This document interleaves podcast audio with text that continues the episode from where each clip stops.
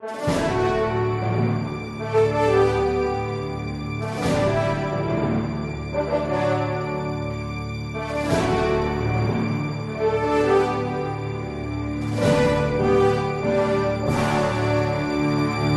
Resposta Católica de hoje, gostaríamos de responder o que é a devoção. A pergunta nasce evidente de pessoas que querem viver e estudar a verdadeira devoção à Virgem Maria. O que é devoção? De onde vem essa palavra? Qual é o verdadeiro significado dela? E a pergunta é bastante pertinente, porque a palavra devoção nos últimos séculos se desviou por um caminho de sentimentalismo subjetivista. Isso por quê? Porque no século XIV surgiu um movimento chamado devócio moderna. Veja, para entendermos o que é devoção, nós temos que partir de uma realidade chamada religião.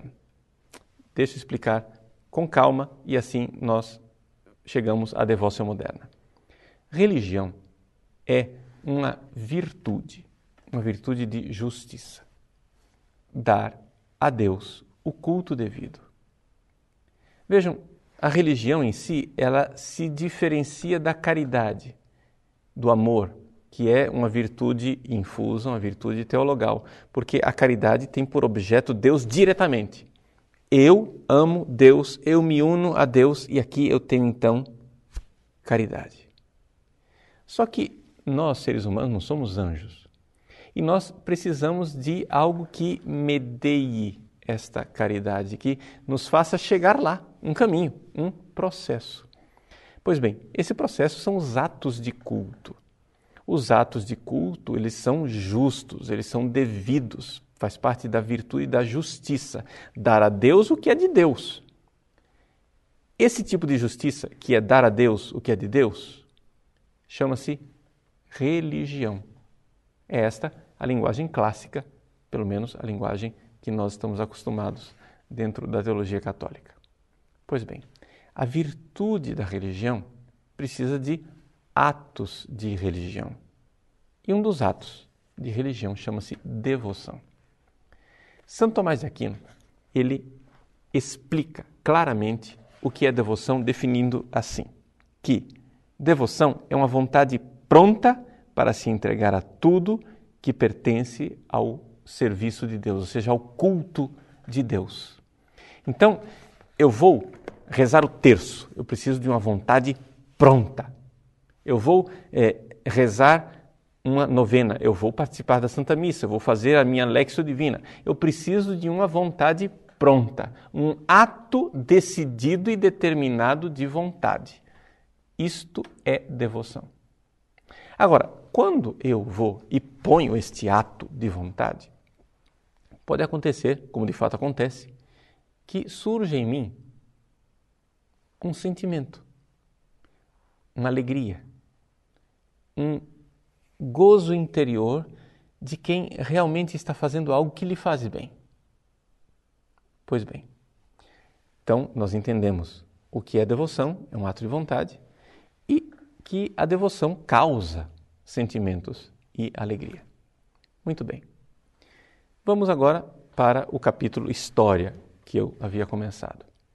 Na Idade Média, a religião, ou seja, o ato né, a virtude de dar a Deus o que é de Deus no seu culto, era algo que se vivia socialmente, pelo menos predominantemente de forma social. Por quê? Porque a sociedade inteira era católica. Então, a religião se vivia enquanto cristandade. A sociedade católica, o povo católico, dava a Deus o que é de Deus. O fato é que no final da Idade Média, esse tecido social começou a se dilacerar, a se corromper. E se começou a notar que não era mais possível depender somente da sociedade para exercer a virtude da religião e dar a Deus o que é de Deus. Então, o que é que se fez? Aqui se começou a incentivar as atitudes individuais, as pessoas. Já que eu não podia mais depender da sociedade, eu, enquanto indivíduo, preciso tomar a minha vontade pronta e então dar a Deus o que é de Deus. É aí que nasceu a devócio moderna. A devócio moderna é um movimento do século XIV que acentuava exatamente esse lado um pouco mais pessoal e subjetivo para ser remédio à sociedade medieval que estava se desintegrando. Mas como todo remédio, ele tem contraindicações. Essa devócio moderno, esse movimento que nasceu na Holanda no século XIV, teve uma influência muito positiva na vida de santos como Santo Inácio de Loyola, com seus exercícios espirituais, ou até de santos mais recentes, como Santa Teresinha do Menino Jesus. É fruto dessa devócio moderna aquele livrinho tão amado e querido, A Imitação de Cristo. Vejam que havia frutos bons e positivos. O fato, porém, é que ele tem contraindicações. Porque se havia, de fato, uma necessidade de que o indivíduo tomasse pulso na sua vida de religião, já que a sociedade, enquanto tal, estava se dilacerando, a contraindicação foi um certo subjetivismo. A devócia moderna insistia na meditação da Sagrada Escritura, do indivíduo, da pessoa, e aí você já está vendo no que isto desembocou. Desembocou no movimento protestante. A reforma protestante é esta realidade em que o indivíduo acha que não precisa mais da igreja, não precisa mais do social, ele e Deus, Deus e ele, pode ler a Bíblia e aí está contente, feliz e satisfeito. Ora, o fato também é que a devócio moderna acentuou, talvez excessivamente, os chamados afetos. Ou seja, afetos em que eu, com certos pensamentos e meditações, fazia surgir dentro de mim sentimentos. Como nós vimos, São Tomás de Aquino salienta, de fato, por um ato de devoção, eu tenho um fruto, que é uma alegria. Mas eu não posso ressaltar e colocar toda a atenção na alegria, porque senão eu caio no sentimentalismo subjetivista. E aí nós já vemos as consequências para o mundo atual. Daí nós temos o sentimentalismo modernista, aí nós temos o sentimentalismo do pentecostalismo atual e tantas outras coisas.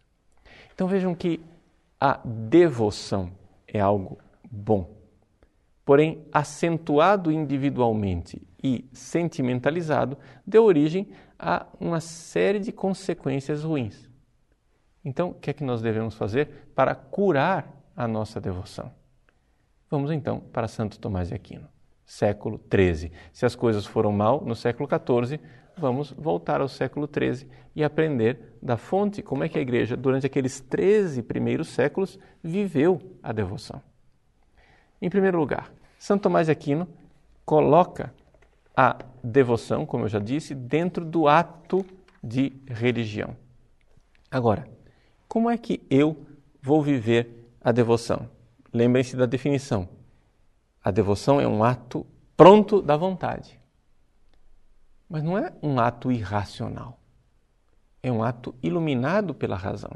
Isso quer dizer que, se eu quero um bem, é próprio da vontade querer o bem, a devoção é querer Deus como o meu bem. Então, para que eu veja que Deus é o meu bem infinito, eu devo meditar a respeito disso. Então, São Tomás de Aquino nos lembra que existem dois objetos de meditação que nós precisamos sempre atualizar dentro das nossas devoções. Primeiro, a bondade infinita de Deus, e segundo, os nossos defeitos, as nossas debilidades espirituais. A bondade infinita de Deus deve ser objeto de nossa meditação. Mas não é todo mundo que consegue alcançar, por exemplo, os cumes altíssimos da contemplação de Deus. Então podemos e devemos meditar a respeito da vida de Cristo. Sim, o objeto final da nossa devoção, da virtude, da, da religião é um ato de culto a Deus. Mas nós podemos partir daquilo que são realidades sensíveis. E a vida de Cristo é uma realidade mais imediata a nós, que é mais evidente a nós. Então, quando nós meditamos a respeito da vida de Cristo, isto realiza dentro de nós o ato de devoção e um ato de devoção fervoroso. Isso não foi inventado absolutamente por Santo Tomás de Aquino no século XIII, isso já existia. Veja, por exemplo, no século anterior, século XII, em que São Bernardo de Claraval nos coloca claramente diante desta verdade. Enquanto Abelardo insistia numa espécie de intelectualismo em que os afetos não tinham lugar, São Bernardo diz exatamente o contrário. Quando eu medito a respeito do amor de Deus, eu tenho que amar de volta.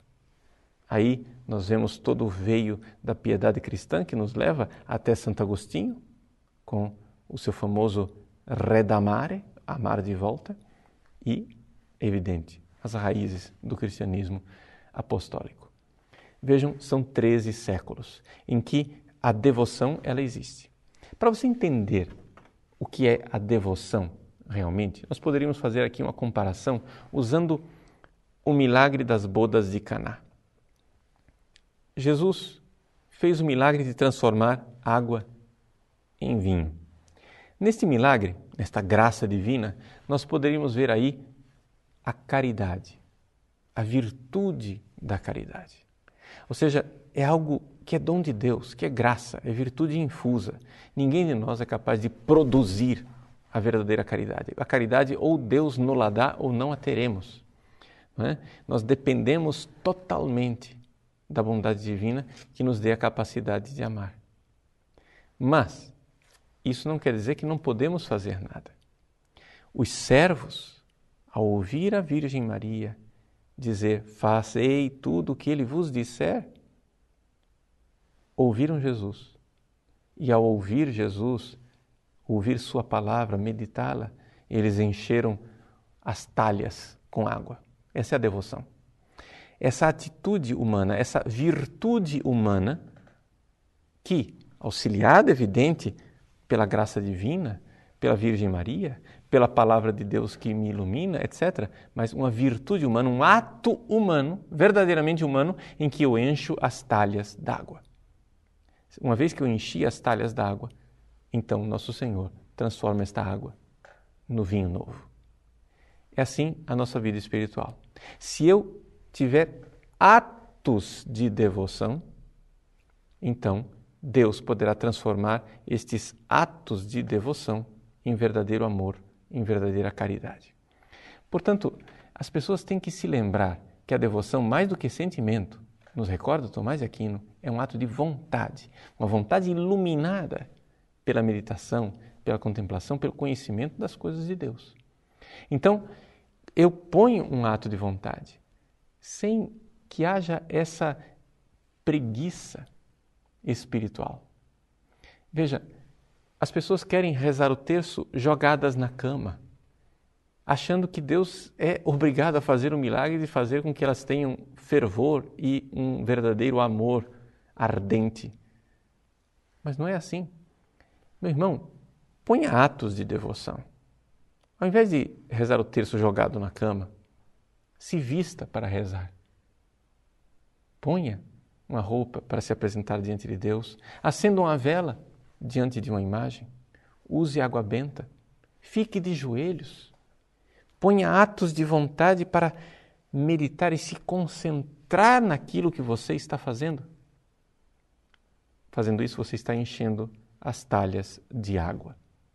Fazendo isso, você está dando a Deus a oportunidade de realizar o milagre de Caná. Santo Tomás de Aquino nos recorda uma comparação interessante, que a caridade é o fogo, a devoção é a gordura. Quando você oferece um sacrifício a Deus, você pode oferecer um sacrifício magro, um sacrifício gordo e agradável a Deus. Pois bem, aqui nós precisamos dar um pouco mais de carne ao nosso sacrifício espiritual, dar um pouco mais de esforço pessoal.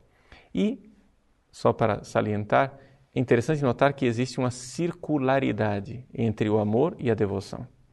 A devoção, ela faz surgir o amor, mas o amor também faz surgir a devoção. Aqui, para que você entenda, é mais ou menos a comparação que nós podemos fazer com as nossas amizades. Não é? Quando você realmente ama uma pessoa, você expressa esse amor em atos. Mas às vezes aquele amor está fraquejando, então você faz os atos que fortalecem o amor. É a circularidade. Os atos de devoção aumentam o amor e o amor faz aparecer atos de devoção. Você pode telefonar para o seu amigo porque realmente o ama, ou pode telefonar para o seu amigo porque vê que o amor está arrefecendo e você precisa assegurá-lo. Então, são é, duas realidades que se determinam mutuamente: a água e o vinho, a devoção e a caridade. Por isso, seja um devoto católico. Não quer dizer sentimentalismo. Sim, alegria, os sentimentos podem vir e, se vierem, são a graça de Deus, são a consolação para nossa alma. Mas não é a essência da devoção. A essência da devoção é uma vontade firme que, meditando e contemplando as verdades de Deus, dá a Ele o culto que lhe é devido.